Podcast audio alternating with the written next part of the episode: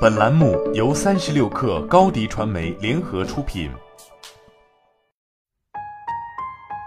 本文来自微信公众号“鸟哥笔记”。不知道大家有没有关注前几天刷爆 APP 排行榜的爱情银行？爱情对任何一对年轻人来讲都是美好而又值得追求的事情。但是现在市场上真正可供情侣相互娱乐玩耍的产品少之又少。作为现象级产品，爱情银行以很好的创意以及切入点吸引了大家的注意，并且曾一度荣登 App Store 排行榜第一名，超越微信。爱情银行为什么能取得这么大的成功？不知道大家有没有仔细思考过？纵观爱情银行的成功，我觉得有几点值得我们学习和思考：一，很好的抓住了年轻用户的心理，以爱情之美好。联动情侣坚持签到一年就可以获得一千元现金的利益刺激，很是诱惑。二，传播机制设定的很巧妙，对于漏签的小伙伴，先是通过可以购买两张一百二十八元的会员卡补签一次。如果用户想获取更多的补签机会，就需要邀请好友下载，而且邀请好友还要帮助配对，相当于一次邀请两个，这个拉新力度就很大了。三，除了日常的签到外，爱情银行还内置了一些适合情侣间玩的游戏，每个游戏都有社交分享属性和排行榜，引导用户吸引其他用户加入，然后继续这个游戏。当然，如果只是分析爱情银行的功能点和一般的产品，那其实它的亮点也没有很突出。邀请别人家也有，情侣的创意打的公司也不少，游戏就更是一堆同类了。但是为什么只有爱情银行一家突出？这里面的门道就值得我们仔细研究了。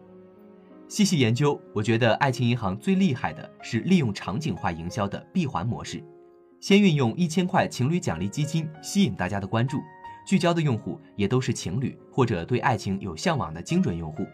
用户刚下载 APP 就可以看到丰富多彩的情侣游戏，或者参加单身匹配，让用户沉浸在社交以及爱情的场景体验里。想想微信运动排行榜，为什么你每天都看？为什么每天都有人给你点赞？就知道了。同时，用户下载爱情银行本质上也是为了领取一千块钱的终极奖励，所以这个主流程里面的设计点也很重要。爱情银行通过两张一百二十八元会员卡的方式，先让用户为自己的漏签掏腰包，紧接着，如果你再想获得补签卡，就只能邀请好友注册了。之前付出的一百二十八块钱才获得一次补签机会，现在邀请一到两个好友不为过吧？于是，一个以场景为核心的闭环模式正式形成。新来的用户又被一千块钱所吸引，开始开启属于自己的活动，一个闭环形成。从爱情银行的模式中，我们可以看出来，想让用户完成你想让他完成的行为，重要的是让用户完成他自己想做的事，然后在这一过程中顺便完成你的目标。整个产品以及刺激点都要紧密围绕场景来做，用户的行为在产品里面毫无违和感。我想这个是一个新产品裂变的重中之重。好了，本期节目就是这样，下期节目我们不见不散。欢迎下载三十六课 APP，一网打尽商业大事件与科技新鲜事儿。欢迎添加克星电台微信号。微信搜索“克星电台”的全拼，加入我们的社群，一起交流成长。